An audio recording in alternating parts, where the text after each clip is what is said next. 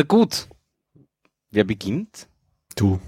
Ich. Nachdem du das wieder angeleiert hast. Ich habe das, also, na, ich habe mir gedacht, wir müssen das fertig machen. So. ähm, na dann, Na dann. ein herzliches Willkommen zum Hour of, Hour of Code. Ich kann schon gar nicht mehr aussprechen. Hm. So lang ist es her. Äh, und zwar, ich darf heute wieder mal den Stefan begrüßen. Ja, halli, hallo. Und ich bin der Matthias. Und wir haben uns gedacht, wir machen weiter. Stimmt? Also, eigentlich hat sich das der Matthias gedacht, dass es wieder Zeit wäre, weil ich habe das ja rausgezögert, unnötig. Du, naja, ich glaube, da, ich war auch schuld, glaube ich, und, und dann waren noch andere Begebenheiten dabei wahrscheinlich, aber Und, ja. und schlechtes Gewissen und Angst und so. Wir können dann so psychoanalytische Studien bei mir betreiben. Kann ein paar Sachen dazu erzählen. Verstehe. Mhm. Sehr gut. Ja, auf alle Fälle wollen, haben wir uns irgendwie vorgenommen, an diesem From Nant to Tetris weiterzumachen. Und vor über einem Jahr sind wir da bei dem Projekt Nummer 9 stehen geblieben. Und da haben wir uns beschäftigt mit Stefan. Ein, ein Programm zu schreiben in Check. Genau, wir haben, die Aufgabe war, ein Programm in Check zu schreiben. Und was hast du damals geschrieben? Ähm, äh, wie heißt das? Live? Game of Life. Game of Life, genau. Stimmt. Und ich habe keine Ahnung mehr, was ich geschrieben habe. Aber ich glaube, es war irgendwie, es war so ein, so ein, äh, ein, ein so ein Labyrinthspiel. Was anderes vorgegeben, so Hangman oder so? Kann Ja, ja, ja, da waren, Und auf das habe ich keine Lust gehabt. nein, es waren verschiedenste Vorschläge und ich glaube, ich, ich habe so ein, so ein Labyrinthspiel programmiert. Aber ja, ähm, wie gesagt, es ist echt schon lang her. Genau, und das heißt, da haben wir Jack kennengelernt. Stimmt, Und- das ist der Labyrinthspiel. gemacht. Ja. Und hast du das dann nicht auch ins Web portiert später? Nein, das war umgekehrt. Ich hatte schon ein Ah, Labyrinthspiel. Mhm. genau. Ja. Und, ähm, und heute machen wir das Den Kapitel Anfang Nummer vom 10. Compiler. Genau, und basteln ein bisschen am Compiler schon herum. Sprich, wir lesen ein Check-File ein Mhm. und parsen das einmal durch. Genau, und suchen die Tokens zusammen. Also woraus das Ding besteht. Steht. Genau. Ähm, Was ich damit interessant gefunden habe, dass zwar in dem Check-File Leerzeichen vorkommen, ja. aber dass die eigentlich nicht nötig wären, glaube ich. Es kommt darauf an, wie du den Parser schreibst, ne? Ja, stimmt. Also, nein, ich glaube, es ist so in der Sprache, dass man die weglassen könnte, überall die Leerzeichen, weil nie zwei gleiche Dinge aufeinander folgen, die auseinander ge- gedröselt werden können müssten oder so. Also ich bin der Meinung, es kommt darauf an, wie du selber den Parser schreibst. Weil es könnte durchaus sein, dass er glaubt, äh, ich weiß nicht, ein zwei zusammenhängende, was auch immer, ne, Tokens sind eigentlich ein Variablenname oder sowas. Ne? Stimmt, stimmt. Äh, Wenn das nächste dann dahinter, ja. Von ja. dem her ist es schwierig. Also ich, also mein Parser braucht Abstände. Also Der Spaces. Tokenizer oder der Parser? Der Parser. Das heißt, du verwendest für das Parsen nicht den Tokenizer. Moment. Ich, das ist schon wieder so lang her. Warte mal. Ich schaue mir gerade meinen Code an. Äh, Also ich fasse einmal so die, die Aufgabe in dem Ding zusammen. Im Prinzip besteht der Compiler zumindest aus drei Aufgaben. Der erste Ja. ist, den Tokenizer zu schreiben. Das heißt also, auseinander zu klabüstern, aus welchen Wörtern, Symbolen und Ja, Zahlen und so weiter genau, und also Klammern das der- besteht. der kommt zuerst dran. Der nächste ist dann, einen Übersetzer zu schreiben nach XML.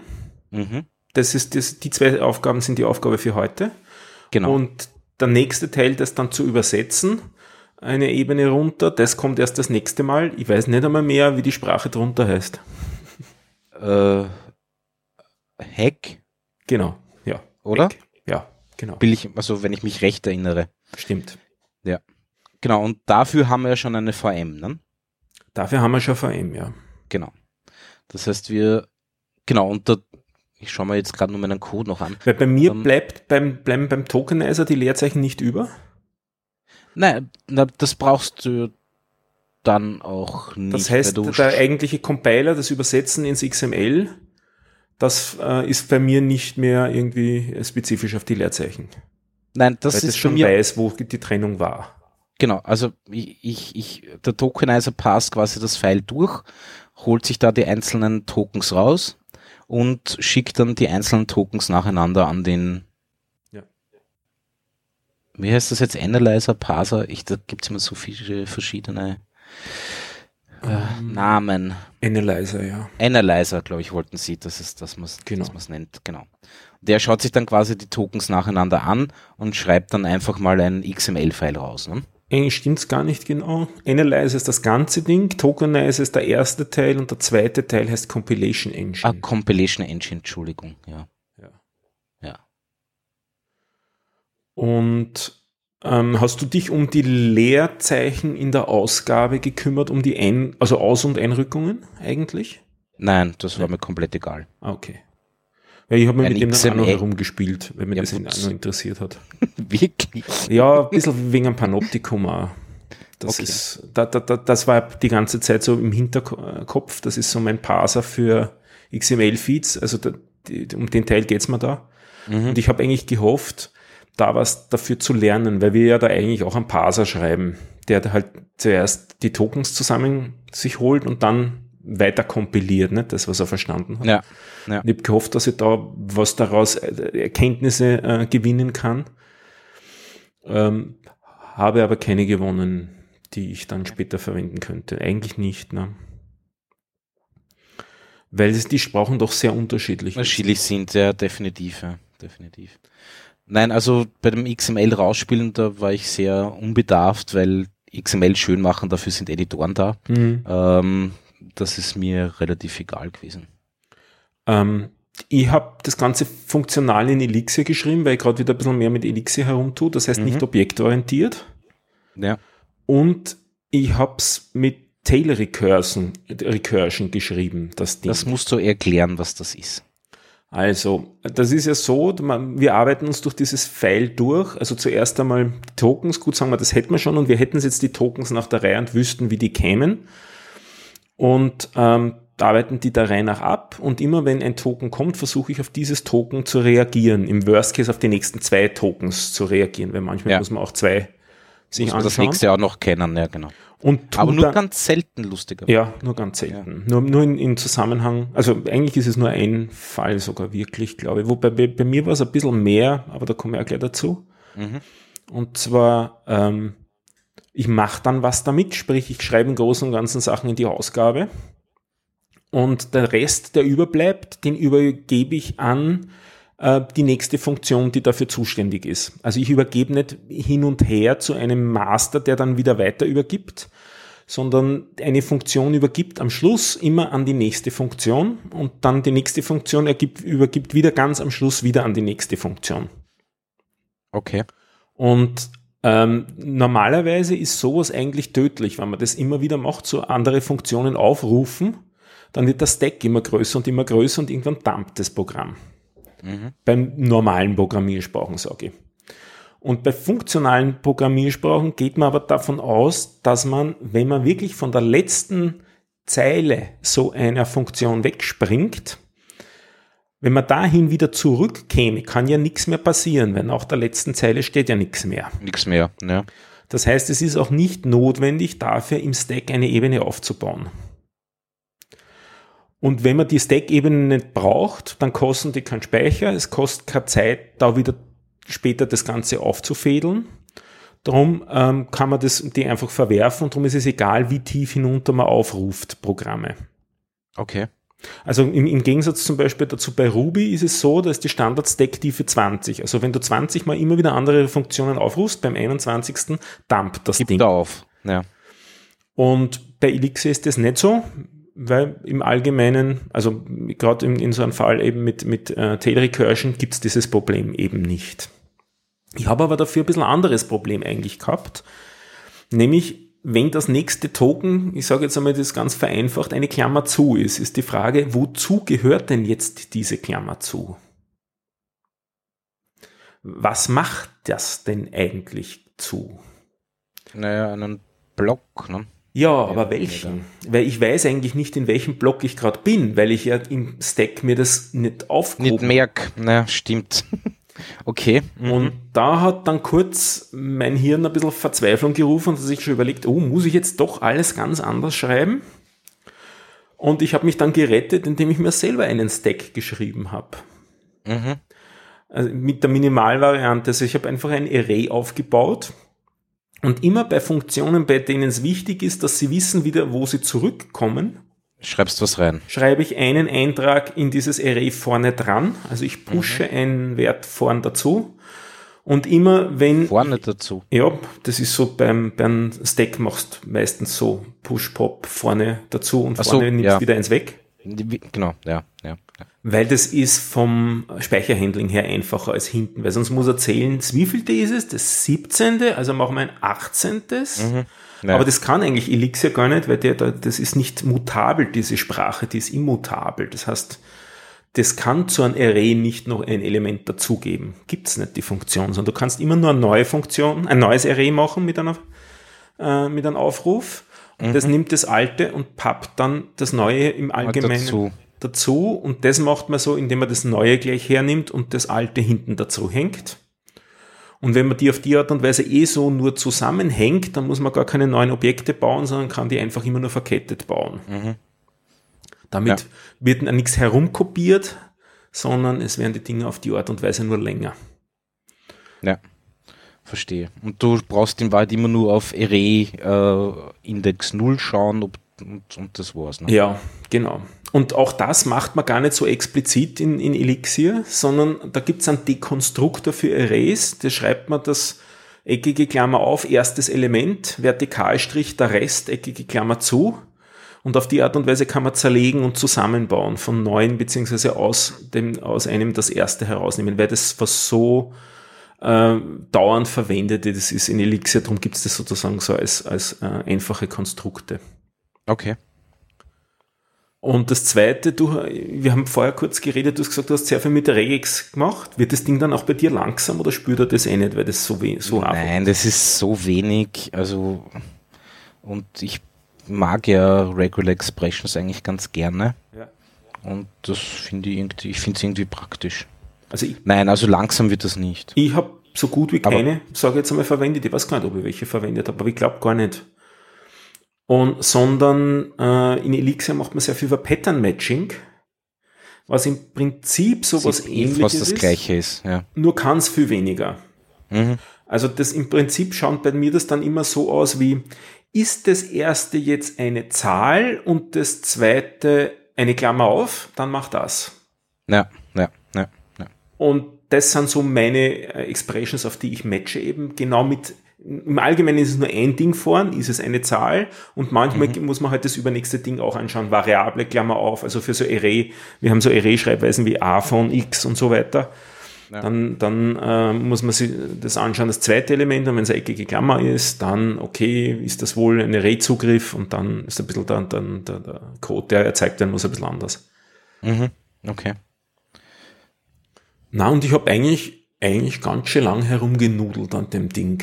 Also ich, ich kann mich noch erinnern, ein Problem, das ich hatte, war mit Strings und, und, und da halt irgendwie äh, äh, die Spaces und so weiter erhalten. Ähm, irgendwo ist das nämlich vorkommen.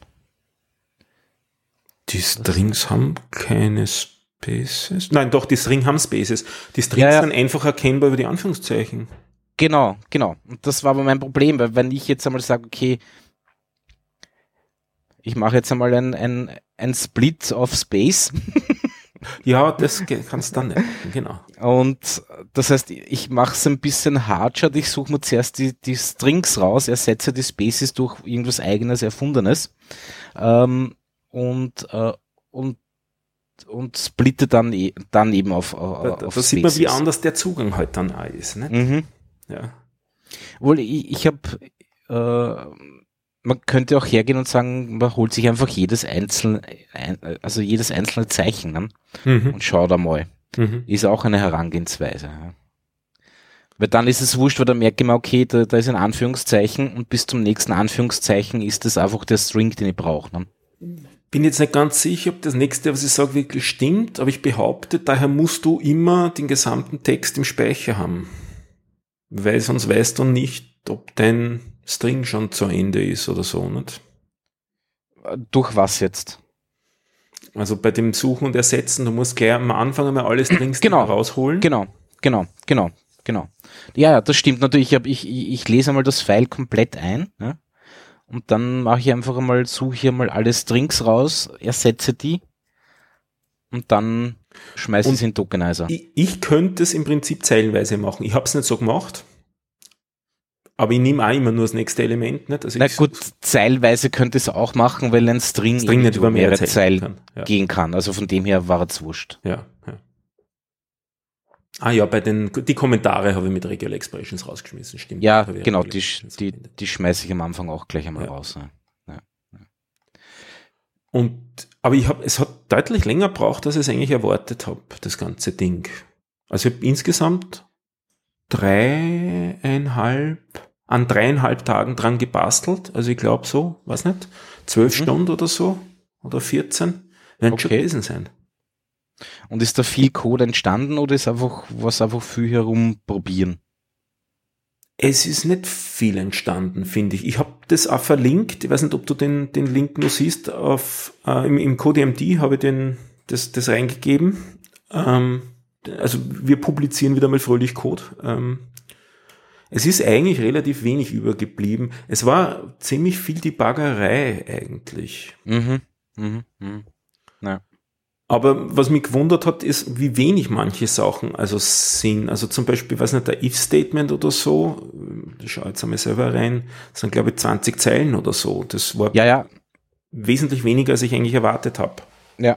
Ja. Was dann übergeblieben ist. Am Anfang habe ich nur mit Debug-Informationen gearbeitet, die habe ich jetzt ganz am Schluss dann rausgeschmissen, weil ich immer wieder verfolgen wollte, die Sache, was da wirklich passiert. Und ich habe mich auch um die Einrückungen gekümmert. Das wäre wahrscheinlich ja, einfacher. Ja wenn man das nicht machen würde. Also ich habe mir sozusagen ein Einrückungslevel immer gemerkt und zähle das immer rauf und runter, wie es gerade notwendig ja. ist. Ja, ja. Und Code selber, ich weiß nicht, vielleicht 400, 500 Zeilen in 10 mhm. Files insgesamt. Ja. Ähm, ich glaube, ich habe eigentlich, ich habe, ich glaube, ich habe nur drei Files. Ah ja. Na, ich ja, habe das aufgeteilt. Ähm, in Module, also da gibt es eben keine, keine Klassen bei mir. Ich habe im mhm. Prinzip ist jeder Befehl ein Modul. Also das if-Statement ist ein Modul, Term ist ein Modul, Statements sind ein Modul, Subroutine ah, okay. drei und so weiter. Okay, okay, okay. Und das längste drum ist, das, ist der Term, weil der hat bei mir, ich glaube, zehn Fälle. Zwei, vier, sechs, acht, zehn, elf Fälle was so alles passieren kann, weil da können Operatoren drinnen sein. Sein, ja, ja. ja. Ähm, Klammer auf und, und verschiedenste Arten von Funktionsaufrufen. Ja. Und ich verwende eben sehr intensiv, ähm, dass ich in der Runde vorher genau rausgepasst habe, was da kommt. Also zum Beispiel für Integer gibt es einen Fall, für String gibt es einen Fall. Mhm. Und, und für, für Symbole und für Operatoren und so weiter, weil er eben zu dem Zeitpunkt schon genau weiß, was was ist. Ja. Ja. Und dann ist jeder von diesen Fällen drei Zeilen. Es ist eigentlich immer so das gleiche Schema. Das erste ist, ähm, das, das ähm, mit der richtigen Einrückung den neuen Befehl aufzumachen. Das zweite ist dann so quasi den Inhalt reinzuschreiben und das dritte ist dann das zu übergeben an die nächste Funktion. Das sind eigentlich mhm. so die, die Standardschritte, die jedes Ding hat. Ja. Und irgendwie habe ich mir mehr Lernerkenntnis erwartet. Was nicht? Naja, ja, also ich, ich, ich fand die Aufgabe jetzt nicht so prickelnd. Aber und, und, und vor allem verstehe ich diesen XML-Zwischenschritt noch nicht, weil den brauchen wir dann schlussendlich nicht. Ich glaube, das war einfach nur, um zu überprüfen, ob es eh richtig rauskommt. Aber Davon würde ich ausgehen, ja. Naja. Ähm, was man sagen kann, ähm, du kannst damit natürlich von XML weg in jede beliebige andere Sprache einen Absolut, natürlich. Compiler schreiben und du kannst ja. von jeder Sprache in dieses XML dazwischen einen schreiben und sozusagen eine Zwischensprache haben. Mhm. So ähnlich wie diese Language-Server-Geschichten für die Sprachunterstützungen jetzt in den Editoren. Das finde ich auch eine ganz nette Geschichte. Aha. Erzähl mehr. Na, wenn Visual Studio Code, das ist so der Editor, der jetzt, glaube ich, zurzeit am meisten ja. verwendet wird, hat eben dieses Language Server Protokoll implementiert. Ah, ich weiß schon, was du meinst, ja. Das dient zum Parsen auf Korrektheit durchaus auch. Mhm. Aber eben auch für Syntax-Highlighting. Highlighting, genau. Ja, ähm, ja. Und ähm, weiß nicht, was sonst noch so an Zusatzfunktionalität gibt. Einrückungen zum Beispiel kann er dann auch machen. Ähm, und er kann, ich weiß gar nicht, ah, da weiß ich zu wenig. Ob der dann auch wirklich auf einen Compiler direkt zugreifen kann, weiß ich nicht genau. Das weiß ich auch nicht. Ähm, aber da gibt's mittlerweile auch schon ganz schön trickreiche ähm, Konstrukte, nämlich wenn einzelne Files mehrere Sprachen beinhalten, wie halt, Templates, die oft einmal zusammengesetzt HTML beinhalten und CSS und JavaScript und ähm, die Programmiersprache vom Server-Framework vielleicht auch noch. Und dann kommt das Ding im Großen und Ganzen jetzt mittlerweile damit klar, wenn es mhm. Wenn's alles sauber ausspezifiziert ist. Ja, ja, ja. Stimmt. Und, und um dort vielleicht nur einzuhaken, ähm, wofür ich gehofft hatte, was zu lernen, der Parser, den ich habe für die RSS-Feeds, den ich geschrieben habe vor ein paar Jahren, da habe ich ja mal erzählt, da auch im Podcast, macht das im Prinzip recht ähnlich. Also der verwendet zuerst einen Tokenizer im Prinzip, ähm, nämlich einen einen XML-Parser, um das einmal in XML-Elemente auseinanderzudröseln und dann versucht er die zu verstehen, ein Element nach dem anderen. Mhm. Und auf die Art und Weise habe ich auch gelernt. Also ich gehe nicht suchen nach dem Enclosure, so heißt in einem Podcast, die, äh, das MP3-File ist in der Enclosure, also in der Einbettung ja. sozusagen.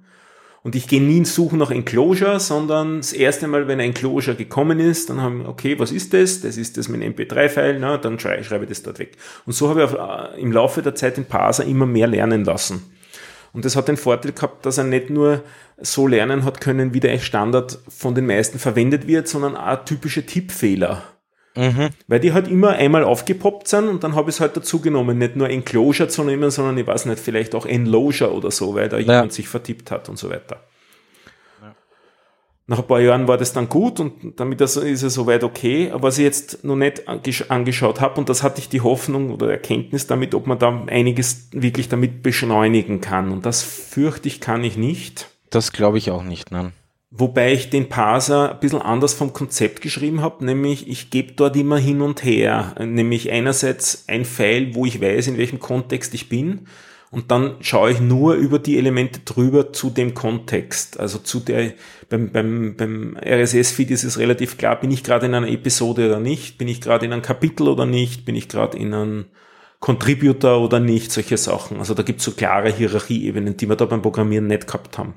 Ja, ja. Und jetzt hätte ich gehofft, dass man da vielleicht dann was beschleunigen oder vereinfachen kann. Aber ich glaube fast auf die Art und Weise nicht. Ich werde mir aber anschauen in, in Bälde, wie das jetzt ausschaut im Vergleich von der Zeit her, wie lang mein Parsen braucht im Verhältnis dazu, wenn ich jetzt das, was der Parser alles gelernt habe, also wenn ich weiß, auf welche, welche Elemente mich interessieren und welche ich eh ignoriere, mhm. wenn ich dann mit einem äh, Parser, der geschrieben worden ist von einem Profi, ähm, drauf zugreifen lasse, direkt auf die richtigen Elemente, ob das dann schneller wird oder nicht. Da bin ich sehr gespannt drauf. Ja, ja.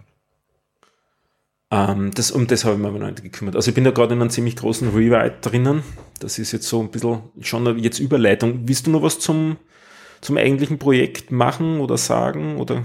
Zu, zu Nanto Tetris jetzt? Ja, zu dem Äh, nein, eigentlich nicht eigentlich nicht. Okay. Ich bin schon gespannt, wie es weitergeht und ich meine, ich mein, wenn wir wieder so lang brauchen, dann wären wir nie fertig, aber ich glaube, wir kommen ja schon mehr oder weniger in der Zielgerade. Absolut, das sind nur mal zwei Kapitel. Ja. Und genau. das, das Zitterkapitel ist für mich jetzt vorbei, weil das war das, wo, wo ich mir dann gedacht habe, oh je, wenn ich jetzt dann so viel Erkenntnisse habe fürs Panoptikum, dann wird das so viel alt. Und es war null Erkenntnis. Also es war hm, okay. Spur enttäuschend. Spur, Spur enttäuschend. Ja, ja, ja. Nein, sonst habe ich dazu eigentlich nichts, nichts zu erzählen. Dann, dann biege ich da kurz ab auf das Panoptikum, mhm. wo ich gerade ein bisschen herumschreibe und erzähle da ein bisschen was dazu. Dazu empfehle ich die letzte Folge auch vom IT-Keller, Hint, Hint. Kennst du mhm. den? Ja, ich habe schon mal gehört davon. Ja.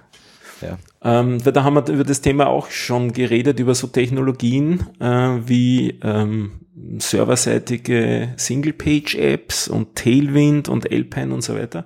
Mhm. Und jetzt bin ich auf was gestoßen, das war dann recht überraschend. Also ich schreibe da das Frontend eigentlich neu und bin zur Erkenntnis gekommen, dass ich auf der Startseite ein paar Sachen ein bisschen ineffizient mache. Also ich habe dort, im Prinzip habe ich dort so fünf Widgets, die Daten darstellen und habe, glaube ich, 17 SQL-Queries gemacht an der Stelle, wo es okay. eigentlich mit fünf gehen müsste, weil es ja nur fünf verschiedene Trümmer sind.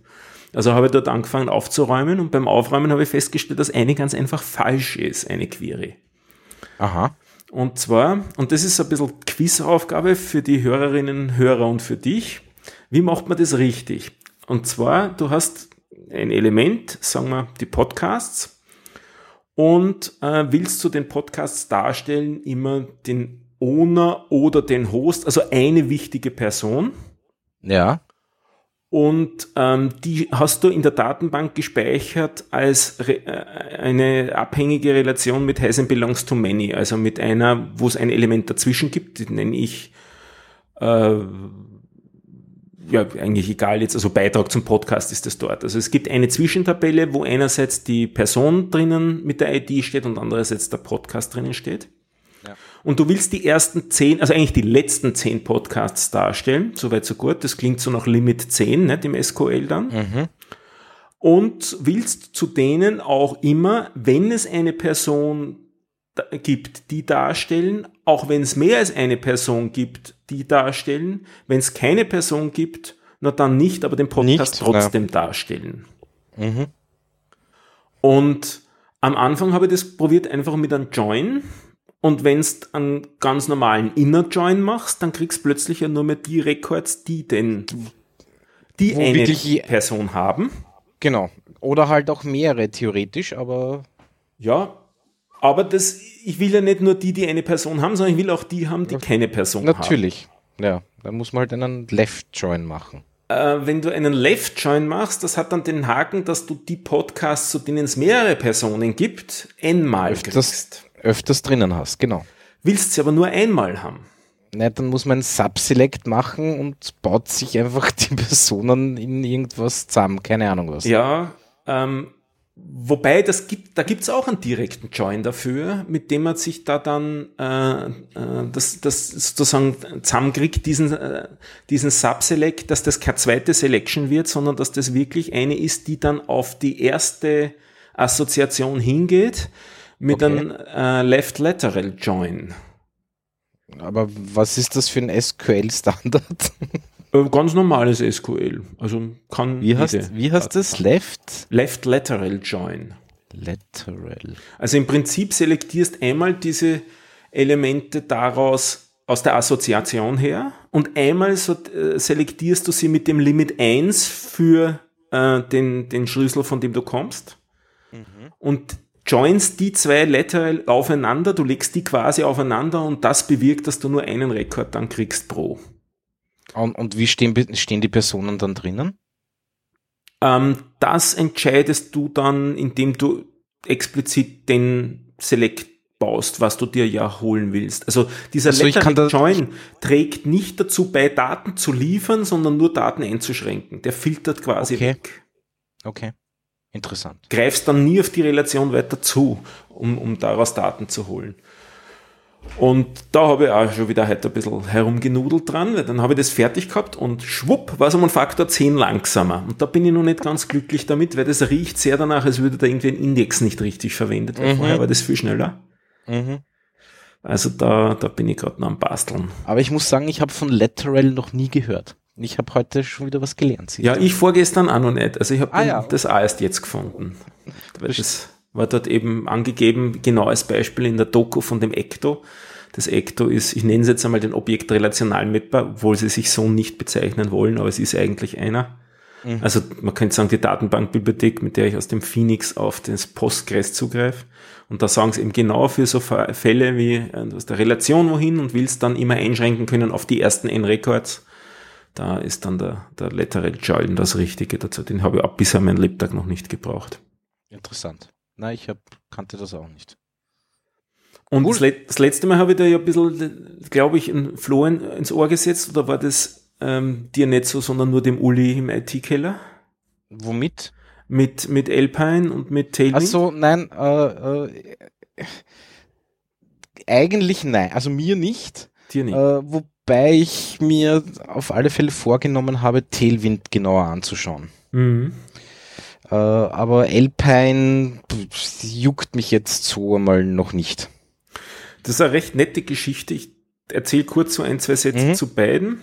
Das Tailwind ist ein CSS-Framework, das nicht so ist wie die, all die, die ich vorher verwendet hatte, nämlich, dass man im Prinzip Klassen kriegt, die man in Diffs gibt und damit wird das Diff zu einer Card oder sonst irgendwas, also zu einem richtigen Objekt mit Semantik, die dann richtig gestylt ist, sondern die Klassen, die man da in die äh, HTML-Attribute dazu gibt, die haben nur sehr spezifische Funktionalität und daher braucht man sehr viele von ihnen, um ein Element dann zu stylen. Und das ist im, so verwirrend, wie das, das klingt, wenn man das das erste es auch. Mal hört, ist es auch, wenn man das erste Mal den Code sieht.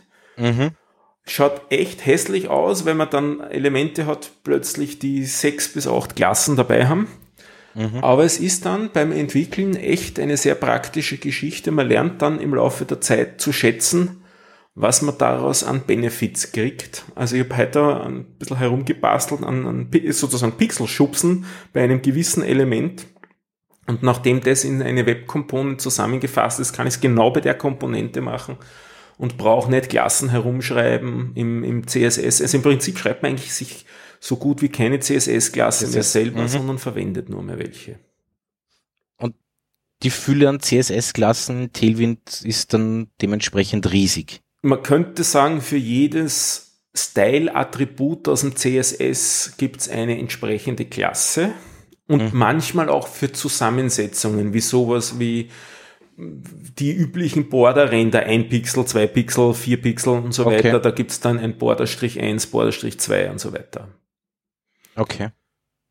Und das Orge ist, dass der im Allgemeinen am Anfang eine CSS-Datei zusammenkompiliert, dass das alles geht, die über 6 Megabyte groß ist. Ich habe da im letzten Podcast sogar noch zu wenig gesagt, sie ist tatsächlich über 6 Megabyte groß. Und man verwendet dann in der Asset Pipeline ein Ding, das schaut, welche Klassen wirklich verwendet sind und schmeißt, das schmeißt dann die alle wieder automatisiert weg. Okay. Damit bleiben bei mir zurzeit 12 Kilobyte über, was wieder recht überschaubar ist. Aber da werden keine neuen Klassen generiert oder, oder, oder erstellt, sondern äh, die Tailwind-Klassen bleiben erhalten, die halt verwendet werden. So ist es. Oder macht er aus einem Border 1, äh, Border Black, Border was auch immer, äh, eine einzige Klasse oder bleiben die schlussendlich so stehen? bleiben exakt so stehen, wie man sie geschrieben hat. Okay. Wenn man selber Klassen erzeugen will, dann muss das im Schritt sozusagen vorher passieren. Also Ja, klar. über die Konfiguration von dem Ganzen kann man sich selber Klassen deklarieren. Mhm. Aber es ist nicht so, dass im Code was umschreiben würde. Das wäre quasi furchtbar, weil dann könntest du ja nicht mehr zurück Also er müsste das nachvollziehen. HTML natürlich auch umschreiben. Ne? ja, Weil- müsste dann das ja. HTML auch umschreiben und das Ja, wäre furchtbar. Ja, ja, nein, hast du vollkommen recht. Ja. Das habe ich jetzt nicht bedacht. Aber sonst ist es, es ist wirklich ein vollkommen neuer Ort zu entwickeln, so gefühlt. Also es ist so sehr baukastenmäßig. Mhm. Und das zweite ist das Alpine.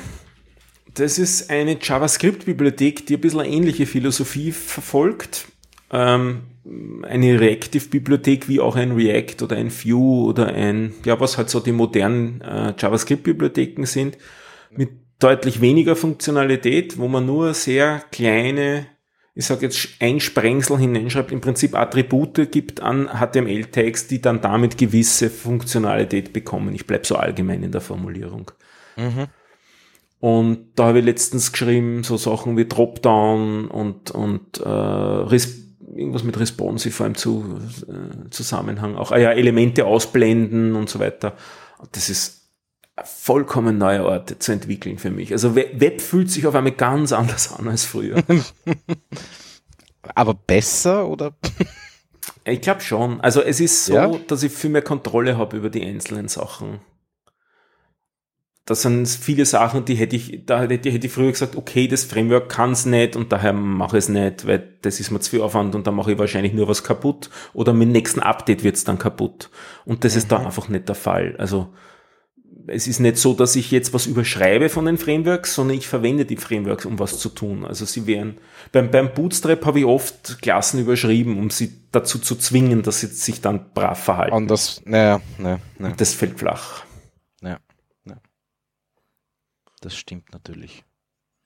Man wird, gefühlt wird man für mich ein bisschen mehr so zum Frontend-Entwickler, weil man ist mehr getriggert, dass man doch Sachen ändern kann, die man sonst vielleicht nicht geändert hätte. Mhm. Also es führt einen vielleicht in Versuchung zu viel zu, zu basteln. Man, da da gibt es dann auch entsprechende Rabbit Holes, wo man sehr viel Zeit investieren kann. Investieren, ja klar, klar, klar. Das, das glaube ich gerne. Und das Ganze schreibe ich eigentlich auch jetzt gar nicht in HTML, sondern eben serverseitig wieder mit Phoenix in einem Framework, das sich dort Surface nennt. Das entspricht mhm. Web Components am Client. Und was da sehr spannend und sehr positiv für mich ist, ist, dass die einmal kompiliert werden ja zu HTML und bei diesem Schritt wird äh, überprüft, ob die semantisch richtig sind. Was ich damit meine, ist sowas wie wenn ich ein Diff aufmache und ein P-Tag zumache, dann passen die nicht zusammen. Dann kann er das nicht kompilieren. Mhm. Also auf die Art und Weise bin ich jetzt finde ich sehr viele HTML-Fehler, die vorher naja. drinnen waren, die die Browser ignoriert haben. Browser sind ja da sehr tolerant und, und geben nicht einmal Furch Warnungen aus oder so. In den, Furchtbar den, tolerant mittlerweile. Also ganz, ganz arg. Und da habe ich doch einiges gehabt und habe auch wirklich eigentlich Fehler gefunden, wo Browser mir dann das HTML umgeschrieben haben zu was, was ich eigentlich gar nicht so erwartet hatte. Was mir zum Beispiel nicht bewusst war, tatsächlich bis ah, wie gestern oder heute oder so, du darfst in einem P-Tag kein Diff verwenden. Also mhm. P-Tag im also, HTML ist ja Absatz und da drin darf es keine Diffs geben. Genau. Finde ich spannend. Ich habe irgendwie ja. so, für mich war es ein Diff gefühlt ein Block, aber es ist kein Block. Nicht? Also ein beliebig verwendbarer Block. Nein, ist es eben nicht. Ist es ähm, nicht. Und äh, auch umgekehrt, du dürftest eigentlich keinen P-Tag in einem A-Tag drinnen haben, zum Beispiel. Ne? Ja. Äh, oder, oder solche Geschichten. Ja, das darfst du nicht. Ähm, was, was, wo ich schon länger äh, mal Probleme hatte, ist, was man in Formulare reingeben darf, ah, was man in Tabellen reingeben darf und nicht. Nämlich das Problem, ein Formular, das sich über mehrere Tabellenzeilen erstreckt oder Zellen erstreckt. Sowas geht nicht. Ein Formular? Das sich über mehrere Tabellenzeilen oder Zellen erstreckt. Also, also naja, du musst das Formular um die Tabelle machen. Äh, ja, das bedeutet aber auch, dass es nur ein Formular pro Tabelle geben kann. Naja, nein, außer du gibst das Formular in eine Zelle, dann genau. müsste das auch gehen. Genau, aber dazwischen gibt es nichts. Na, dazwischen gibt es nichts. Ja. Aber das ist ja, ja, okay, für mich ist es, also an sowas hätte ich noch nie gedacht, dass man sowas bräuch, brauchen könnte. Ja, mittlerweile würde ich es auch nicht mehr so machen, weil ich eigentlich, glaube ich, Tabellen überhaupt nicht mehr verwenden würde für sowas. Also das war im Prinzip eine, eine Katalogdarstellung, wo man halt verschiedenste Optionen auf einer Seite hatte, die über Tabelle angeordnet waren. Mhm. Und dann da hat man sich eben über Formularsachen zusammengeklickt und das war nicht gesund. Mhm, ja, das kann ich mir vorstellen, weil äh, ja, und so Sachen werden halt jetzt viel einfacher mit, mit Flexbox und mit Grid und mit Tabellen einfach gar nicht verwenden. Nicht? Also. Das stimmt definitiv, ja, das stimmt definitiv. Im Prinzip muss er fast das Formularelement schon gar nicht mehr im Formular stehen, nicht? weil du kannst aus dem Formularelement per JavaScript was triggern ins Formular hinein oder so. Ja, oder du brauchst da eigentlich gar kein Formular mehr, sondern du hast einfach nur das Formularelement und dann machst du alles andere auch mit JavaScript. Ne? Weil den Request absetzen kann ja, den muss ich ja nicht unbedingt über den Form-Tag machen.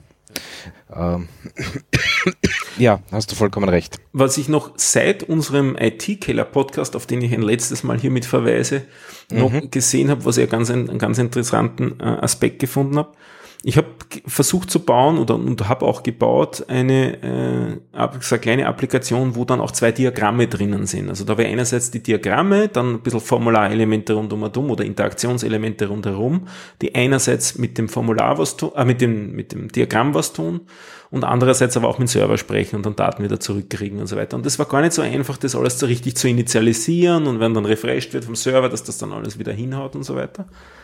Weil es im Prinzip diese JavaScript-Bibliothek von diesem von diesem Diagramm da gibt eben, die da auch ihr Eigenleben hat mit Events und Initialisierung und allem drum und dran.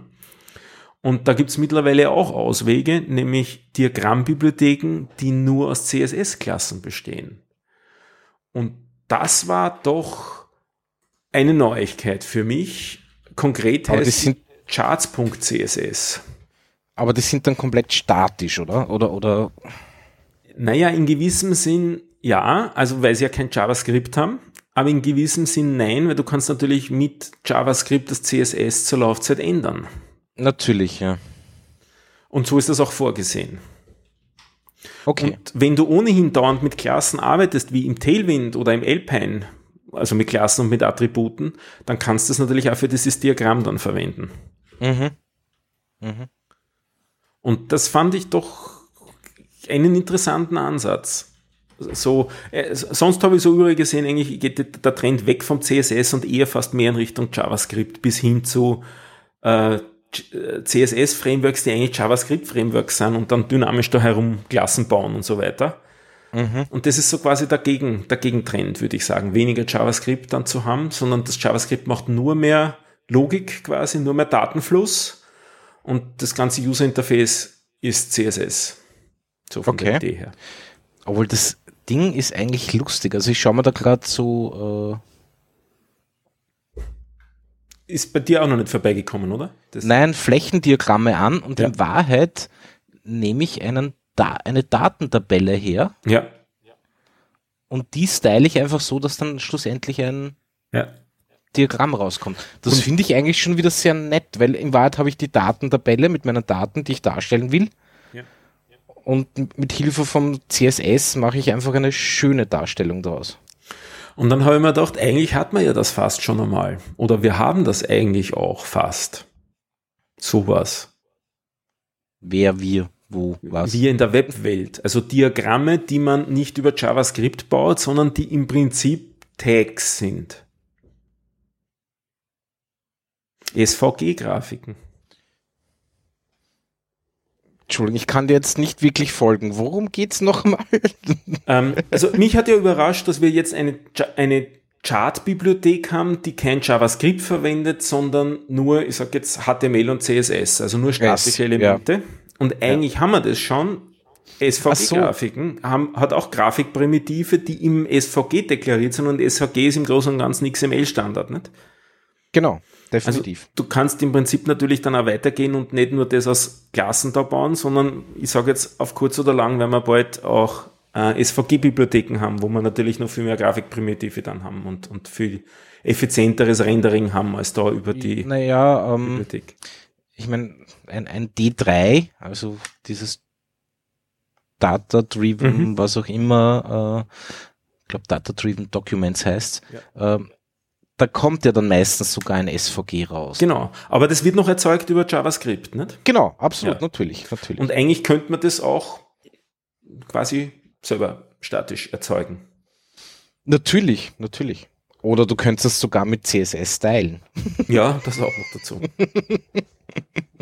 Das ja, ist der, der Klassiker, ist auch, gibt es auch eine Klasse im Tailwind, um ihm zu sagen, dass die Fill Color die aktuelle Textfarbe wird. Das ist so der Klassiker, wenn man so diese Icon-Fonts verwendet und über SVGs einbettet und nicht das Bildchen oder nicht das Zeichen mit irgendwelchen Fonts mhm. macht, sondern als SVGs, dass die dann falsche Farbe haben und das kriegt man dann eben hin über die Fill Color. Das ist halt genau. im, Prinzip nur Tag, nicht? Stimmt, ja. Stimmt. Stimmt. Na, das sind so die Sachen, die ich in letzter Zeit so gesehen habe sehr nett. Na, aber wie gesagt, Tailwind will ich mir auf alle Fälle anschauen. Ähm, so, habe ich noch, ich habe nur eine Kleinigkeit und die hat mir einfach sehr gut gefallen, deswegen werde ich das jetzt erwähnen. Hm. Es hat mich jemand drauf gestoßen und zwar nennt sich das Ganze Flowchart.fun. Mhm. Und da kann ich einfach mit Text in einzelnen Zeilen ein Flowchart-Diagramm bauen. Was ich sehr nett finde, um geschwinder mal irgendwie ein Diagramm zu basteln. Äh, und ich habe das auch schon verwendet äh, für Dokumentation und so weiter und das ist eigentlich sehr, sehr nett. Finde ich eine lustige Idee. Ähm, das, die Bibliothek selber kannte ich noch nicht, aber eine ähnliche. Jetzt fällt mir natürlich der Name nicht ad hoc dazu ein. Nämlich in dem Tool, das wir hier verwenden, um die Shownotes zu schreiben, das sich CodeMD nennt, kann man auch ja. Flowcharts erzeugen, indem man dort auch entsprechende Tags hineinschreibt. Das verwendet dann, glaube ich, Flowcharts.js im Hintergrund. Mhm, das kann sein. Und da kann man auch über Tags quasi ein... Genau. Ja, es gibt ein paar so Bibliotheken. Das eine ist Mer Mermaid, also die Meerjungfrau. Mhm. Mit dem habe ich schon ein bisschen herumgebastelt. Wobei, was ja sehr anders ist, das, was du gezeigt hast, das Flowchart-Fund, das lebt, lebt von der Einrückung vom Text. Genau. Ähm, kann man das, heißt das, man kann das eigentlich nicht selber einbetten, sondern es ist nur, dass man es aus diesem Tool dann erzeugt, oder? Naja, wahrscheinlich kann man das schon irgendwo kopieren. Ich habe hab mir das jetzt so noch nicht angeschaut. Ich habe immer diese Webseite benutzt, um geschwind ein Diagramm zu erstellen. Ah ja. Okay. Dann kannst du das als SVG aufladen und dann ja. habe ich halt ins Word eine kopiert oder was auch immer, keine Ahnung. Ne? Ja. ja. Ähm. Und Grafvis gibt's dann noch? Ah ja, da jetzt finde ich die gerade alle wieder. Genau, Sequence Diagram. Da paste ich dir auch noch einen Link da in das CodeMD herein. Also in das Pad. Und dieses ähm, Sequence Diagram. Und dieses CodeMD, von dem erzähle ich auch kurz, weil ich glaube, das habe ich das letzte Mal auch noch nicht verwendet. Das ist so ein kollaborativer Markdown-Editor den ich mir letztens mal installiert habe, weil die ganzen anderen freien, die es sonst so gibt, die man sich selber installieren kann, mit denen war ich irgendwie nie besonders glücklich, weil entweder haben es Unmengen Abhängigkeiten oder ich finde irgendwie die Oberfläche sehr eigenartig. Ähm, du hast ja da das, ähm, ähm, wie heißt das? Ich, verwende das Etherpad Lite. Ja, gibt's das? Ja, das gibt's noch, ne? Das ist das gibt's noch.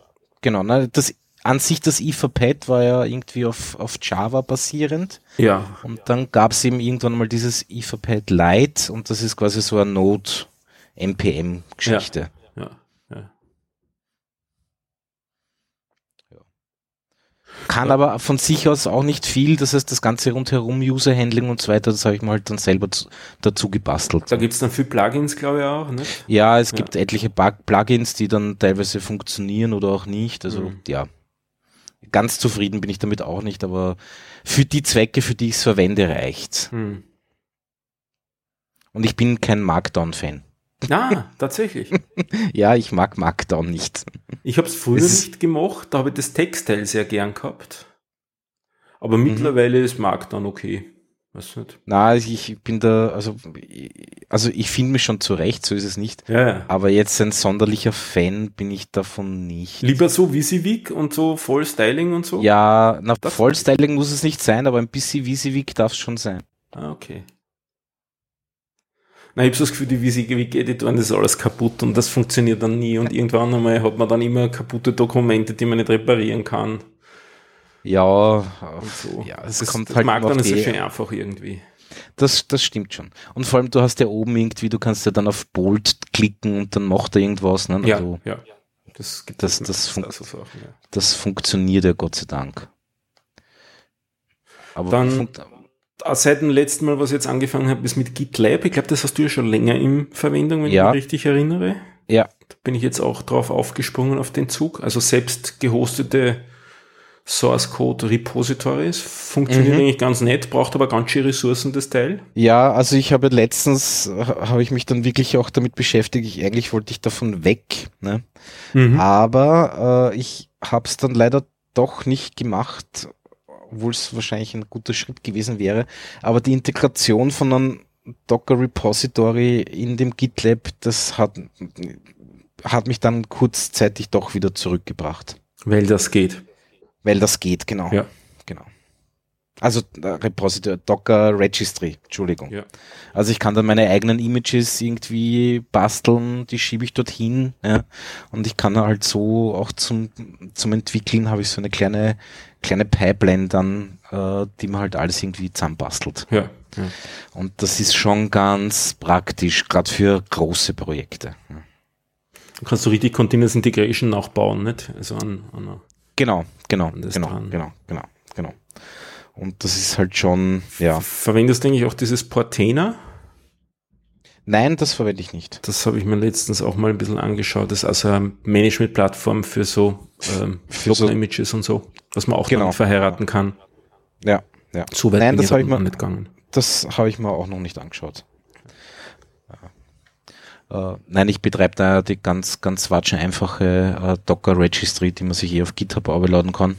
Hm. Äh, und, und das funktioniert eigentlich ganz gut. Und warum überhaupt?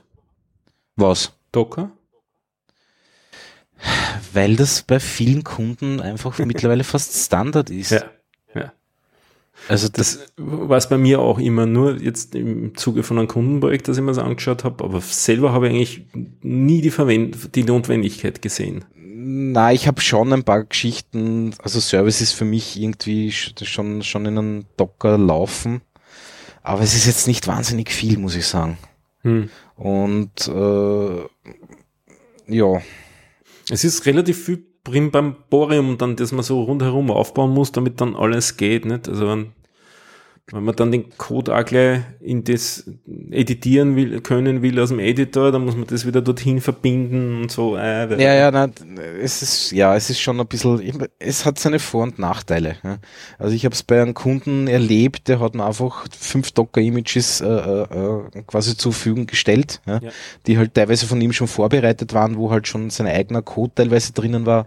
Ich habe dann halt nur ein Modul irgendwie dazu gebastelt, habe das bei mir einfach zum Laufen gebracht, konnte es aus, aus und durchtesten äh, und habe es ihm dann einfach wieder zur Verfügung gestellt und das war's, Punkt. Ja. Mehr Berührungspunkte hat es da gar nicht gegeben. Ja.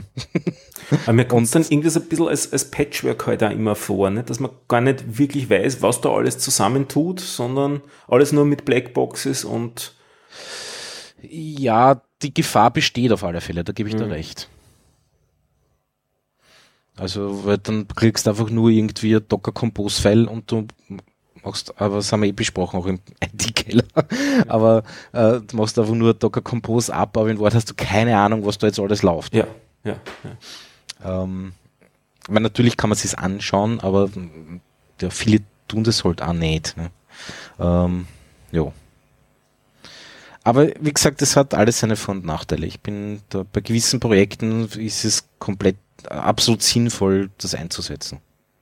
Auch nur auch rein in der Entwicklung jetzt. Und Äh, auch und dann schon entwickeln in der Maschine oder das doch noch nicht? Nein, in der Maschine schlu schlussendlich nicht. Also, äh, also entwickeln, Also es ist erst halt dann einfach. Staging ist dann die Maschine. Genau, genau, genau, genau, genau, Ja. genau.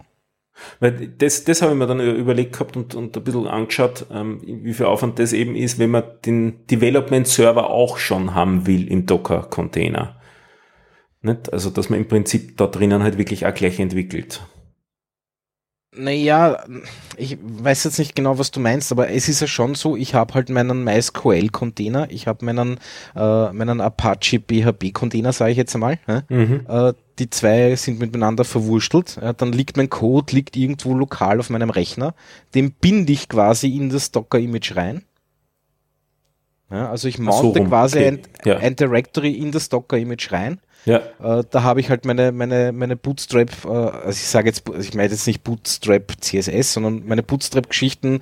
Das heißt, wenn das Ding hochfährt, wird das einmal gestartet, ja, das äh, connectet sich einmal zur Datenbank, er- erstellt dort die, die Tabellen und was auch immer. Ja, und dann startet er die, die Applikation hoch und dann kann ich testen. Ja, und sobald ich was Code ändere, ja, kann ich direkt F5 drücken, wenn es jetzt eine Webseite ist, ja, ähm, und ich sehe das natürlich in der Sekunde. Ja. Aber neu kompiliert kann nichts werden.